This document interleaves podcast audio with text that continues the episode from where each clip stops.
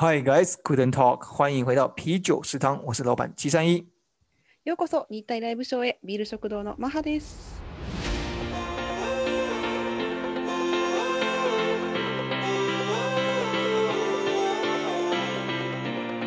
我们专做台日议题，挖掘更多真相。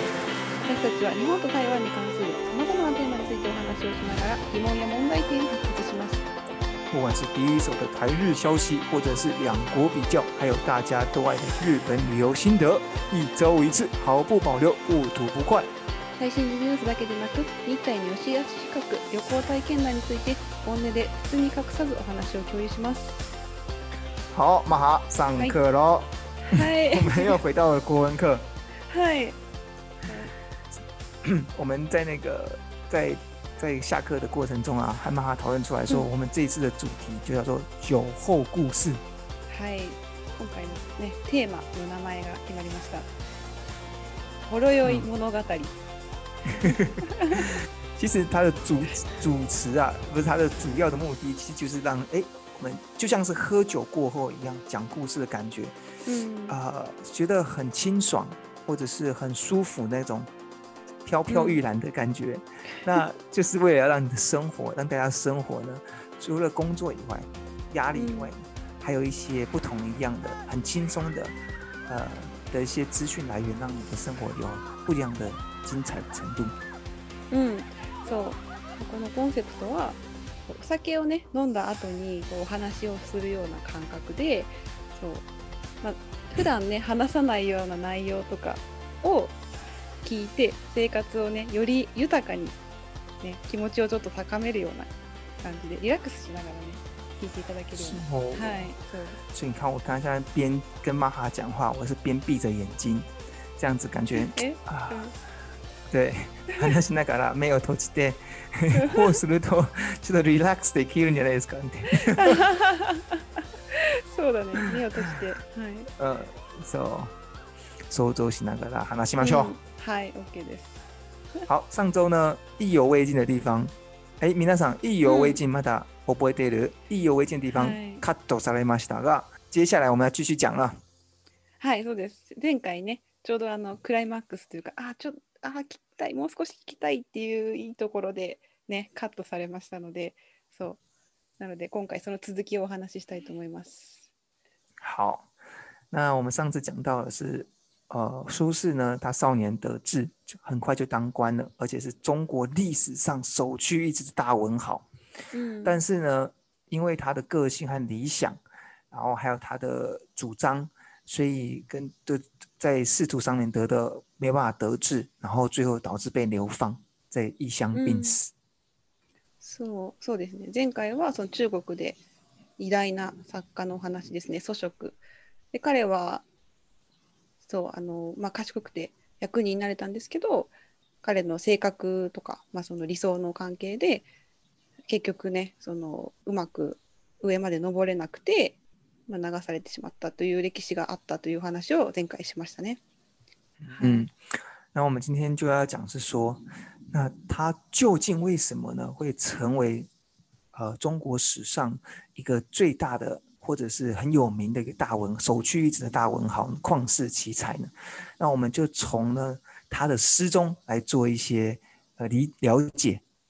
那其中呢，我们今天就挑出两首诗，挑出的原因就是除了是季三一自己本身很喜欢以外，啊，还有嗯很多人都认识这首诗，而且去了解以后，它其实很有意义，在我们的疫情继续严峻、嗯严峻的严峻的过程中呢，うん其实也可以放在我们的生活，然后去想象我们要如何用这些诗来改变我们的生活。はい、と今回お話しするエピソードは、まあ、長い年月もの間広く伝わる言葉なんですけども、まあ、小さいがすねあの好きな言葉という以外にもその生活の中で、 まあ、役に立つというかで今回そのコロナの中でもそう、まあ、生活の中で少しこう役に立てるような内容になっているので今回紹介したいと思います。过去呢都只有听到的是中文，这一次呢我们会有玛哈老师来帮我们翻译成日文。过去上中文课的时候呢，有可能在睡觉，但这一次呢 不行了啊，还有日文版本让你听了啊。はい。はい、皆さんね、今回は眠らずに聞いてください。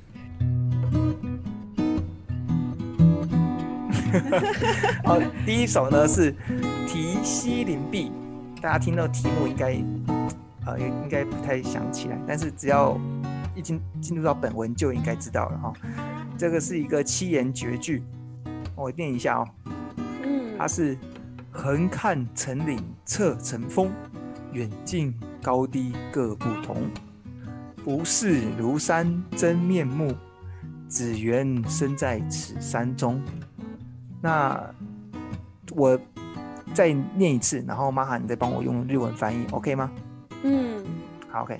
我们第一句话是叫做“横看成岭侧成峰横から見れば連なった山々のように脇から見ればポツンと突き出た一つの山のように見える远近高低各不同。 見る人の立ち位置遠近や工程によって見え方が変わるのだ。不是庐山真面目，只缘身在此山中。ロサンの本来の姿を知り得ないのはひとえに私がこの山中にいるからに他ならない。嗯，没错，这首诗啊，其实他就在写的是说，刚刚我们讲到，嗯，他其实仕途呃非常的不顺遂，那他在仕途不顺遂的时候，他就意识到一些事情。那我们可以看到呢，前两句呢，一个是从横看和侧看两个角度来做对比，所以这样子就会有不同截然的景象嘛。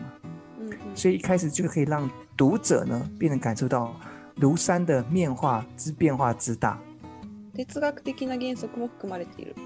で最初の2文はその詩人が 横から見ると脇から見るの2つの角度を比較して全く異なるシーンを描いて読者が最初から山の面に大きな変化があるということを感じられるように書いている。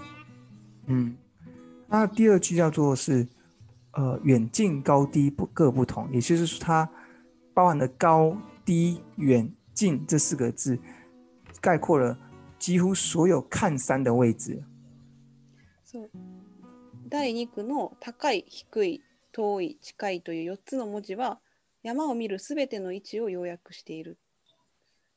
嗯，所以说呢，呃，当我们诗人站在看的时候，是从横看、侧看、远看、近看、高看、低看嘛。那这些都是庐山的各个的一部分而已，他无法去掌握整个庐山的整体面貌。所以说，呃，他在呈现，也就是说，他在每个角度看的时候，都只能看的是一部分。うん、横から脇から遠くから近くから高くから低くから山を見ることを通しての詩人は山の断片を全て知っていたんですけどどれも見ているものは一部分にしか過ぎず山の全体的な外観を把握できないということに嘆いた。那不是庐山真面目，只缘身在此山中这两句，苏轼他就有进一步的思思想到是说，那人的认知啊也是一样的，也就是说，我们是局限部分的。当他在探索庐山的全部面貌的时候呢，他发现了我们很多的时候人是当局者迷的这个问题，也就是告诉我们，就是说，呃，我们过做人啊，不要以偏概全，那才能够认识到这个事物的整本身的全貌。そうそして彼はさらに考えました。人間の認識は相対的で限りがあると。山の様子を探索することで彼は目の前のことに夢中になって周りが見えないというその道理に気がつきました。そ嗯うで山のまあ素顔がわからない全体がわからないただこの山の中にいるだけだというふうに嗯この詩は人々に深い刺激を与えて古くから有名になりました。この一部分を見てそれを全てのことだと思い込むというふうに教えるのではなくて私たちは物事の全体像を理解することが大切だというふうに言っている。所以我这个边我自己是在想说，他其实作者呢，虽然与王安石、司光、司马光这些人的意见都很不同，但是他还是用一个豁达的心态去面对。就比如说，我跟他不好，但是不是因为我只看到他一部分而已？那他其实呢，呃，还有很多地方是可以值得赞赏的，这是一点。或者是说呢，当我在判断一件事情的时候，我只看到一部分而已，所以说我的判断是否有没有完整呢？这都是在这个诗中我们可以领悟到的。那我们的生活不就是如此吗？我们可能要注重更多一些事情，而不是以偏概全。前回お話しした王安石とか芝子との意見とは違うけれどもそれでもあの心を開いて向き合っている。なので、うん、そう、まあ、それは私たちの生活でも同じではありませんかというふうに考えるわけですね。そうですね。はい。好，这是他的一个第一首很有名的一个诗誓言绝句。我们马上接着进入到第二首啊。嗯，好，这首歌这首呢是一个绝词，是 叫做《水调歌头》。它其实呢是在呃苏轼。啊，等我等一下。好，我等下下去。你刚刚讲说先别先吃。好，好，我再讲一次。当时呢，他与王安石等人政见不同啊，所以他就自求外放，自求流放了哈。那那他流放的过程中呢，他到了就到了密州啊。这个密州的时候，他就在那边待了很久。那有一天到中秋时中秋时节呢，那他就突然就看到了月亮，然后就想起了他与他的弟弟苏澈。分别了很久，已经七年未团聚了，所以说他就看着月亮了，所以就趁着喝完酒后，这所以就是喝酒后，趁着酒兴呢，就写下了这首诗。あ、なるほど。で、今回紹介する詩は、祖職が、うん、王安石との意見と食い違って、まあ、遠くまで流されてしまった時に、長くその弟にね会えない時に弟を思ってお酒を飲んでいる時に、まあ、ちょっと気持ちが不安定になっていてでその時に書いた詩うんで弟を思いながら書いた詩ということですかね。そうですね。好，那我就从这个《水调歌头》里面呢挑了一个经典的句子。好，嗯、就是人有悲欢离合，月有阴晴圆缺。此事古难全，但愿人长久，千里共婵娟。叫我的希望一个一个念出来，你再翻译一下哈。嗯，好，人有悲欢离合。人には喜びや悲しみ、出会いや別れがあり。月有陰晴圓缺。月には隠れたり、現れたり、満ちたり、欠けたりというのがある。うん。此事古古難全。古くからこのことを完全な形に保つのは難しい。但願人長久。ただ人がとこしえに千里共婵娟。千里の距離を離れていてもこの月の輝きを共に願うことができる。So 呢，就是人生的悲欢离合啊。月亮有阴晴的圆缺，从古以来就是这样子，亘古不变的。我们不必去强求团聚，也不必去强求月亮的圆满。彼此之间虽然分离不能相见，但都能同一时间看到天上的月亮。我们就以这中秋节美好的月亮。来寄托心中的思念之情吧。嗯，そう今のそのコロナ禍における状況とすごく似ているなというふうに思いました。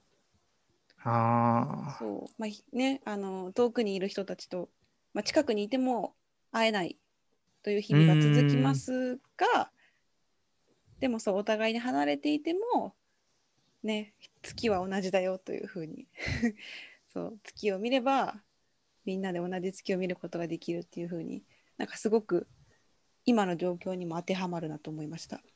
すごいね，嗯，嗯确实，而且呢，这个跟那个玛哈最爱的中秋节烤肉，中秋节是很有关系的哦。so, so, so. 大家每次要烤这个中秋节要烤肉啊，然后就是要看月亮啊。其实大家都就会想到突然要那个朗诵这首诗，うん 好像有点矫情。然后 anyway，但是它其实就是一个很很美的诗啊。うん、そうですね。美しい詩ですね。はい。其实那个跟那个日本好像也有点像，我自己有点忘记哈，但是好像有听到一种说法是说，呃，嗯我喜欢你うん。的时候うん。就会讲次ぎうん。次を見てとか。一个結構有名な人なんだっけ？何々漱石。あ、夏目漱石。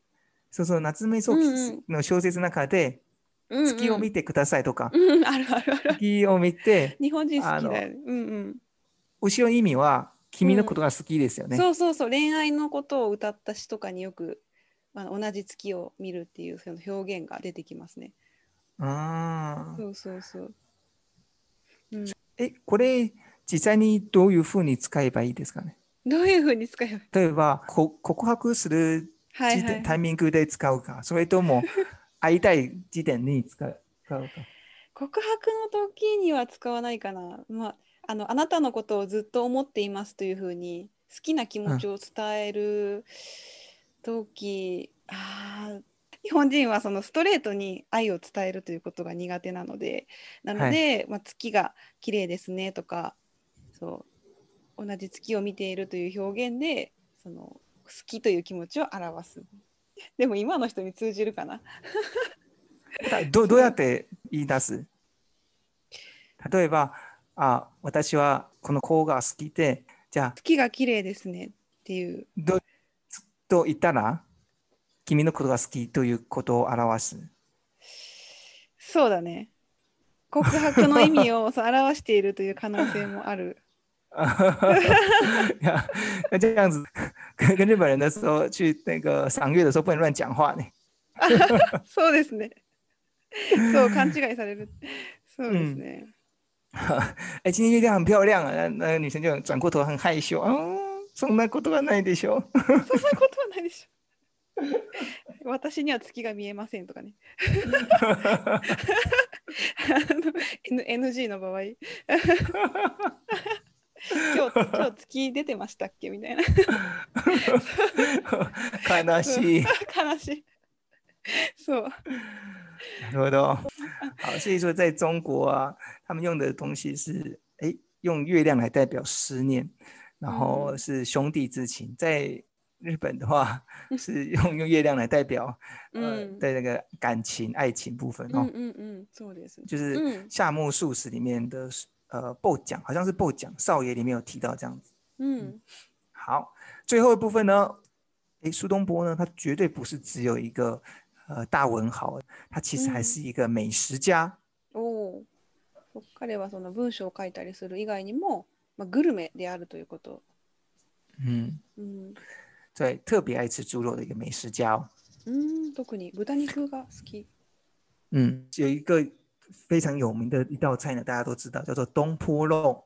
知道东嗯坡肉呢是用五花肉制成的，一般是一块约两寸 些许的正方形的五花肉，一半为肥肉，一半为瘦肉。嗯，その有名なドンポロの話ですね。ドンポ肉。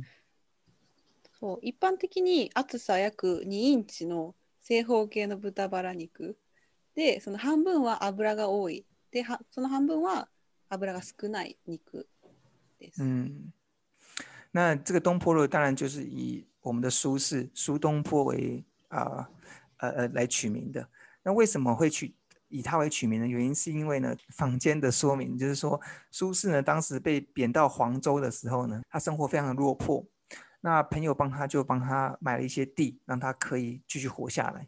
那他因为很还是很爱吃啊，所以说呢，他就用以黄酒作为酱汁的底料呢，用那个那个猪肉啊，就慢慢的小火的去烧那个猪肉，色泽红润起来，再加上那个酱汁的浓稠呢，风味就非常的棒。甚至呢，他还做了一个叫做《猪肉颂》的一首诗。そう祖食はその以前ねその生活が落ちぶれてしまった時に、まあ、不況の中で暮らしていたんですけども彼はもうグルメで食べることが好きだったのでその中でもその前任者の作り方を改善して保安所これお酒の名前ですよねお酒使って肉をその弱火でゆっくり煮込んで、本社おろう。赤い焼き豚を作った。嗯，so 呢，那我这边就快速的，我这边就稍微讲一下猪肉粽讲了什么哈，就是黄州好猪肉，价钱如粪土，富者不肯吃气，贫者不解煮，慢则火，少则水，柴头安烟焰不起，待它自熟莫吹它，火候煮死它自美，每日起来打一碗。保得自家君莫管。うん。甲州の豚肉はとても良い肉です。値段は糞と同じぐらい安いです。でお金持ちはそれを食べず、貧しい人は調理の仕方が分かりません。少量の水でゆっくりと煮込む。で、そして薪を使って火を起こして、こうゆっくり弱火でせかさずに十分に火が通ったら、おのずと美味しくなります。で、彼はそう毎日一皿食べてお腹いっぱいになって満足になる。嗯，好，所以说其实我们就可以从这个啊、猪肉颂看得出来说，他其实既然可以为了猪肉，然后呢写了一份一首诗，就表示他多爱这个猪肉，他是如何去嗯操做这个猪肉的哈。这个猪肉其实是在黄州发起的，但是呢后来传到了南宋的首府是杭州，在在那边发扬光大，所以就成了杭州的名菜。うん、この料理はもともと甲州で始まったんですけどもこの、えー南宋王朝の隣の首都である甲州 あ、えっと違う甲州ですね繁盛まで広まって有名な料理になりました。嗯。うん那由于是因为苏东坡改良而成的，所以他就把它称为叫东坡肉。うんで、ドンポーローというふうに今呼ばれている。说，嘿，这个就是我们苏轼不仅带给我们有好的诗词、美丽的诗词呢，还有很好吃的食物。うん好， なるほど。这个就是我们今天的酒后故事了啊。はい、ほろ酔い物語いかがでしたでしょうか。はい。这两首诗呢，我相信大家应该很多人都听过，只是呃，嗯离开高中、国中离开久了以后呢，又会忘记它。那有时うん候，假如我们生活中面对困难的时候，可以想到它，那其嗯实、呃，对，也可以慢慢的可以改变我们的生活。 うん、そうですね。今回の詩は、まあ、聞いたことあるっていう方も多いと思うんですけど、まあ、高校卒業したりしてね、そのわ忘れてたことも多いと思いますが、まあ、こうやって今ね、こういうふうに困難に直面している時とか、ね、あの困った時とかに一度思い出すと、もしかしたら生活の中でもう少しこう、なんか役に立ったりとか、生活が豊かになったりするかもしれないので、嗯，好，那我们今天就到这边。假如大家觉得呃这个主题酒故事还不错的话呢，就赶快帮我们做一些留言，或者还想要听哪一些呃夏目漱石啊，想要听哪一些有趣的故事，都可以告诉我们。はい、ぜひ。好，那我们今天就到这里喽。はい、じゃあちょっとこの辺ではい、じゃあまた来週ね。はい。拜拜。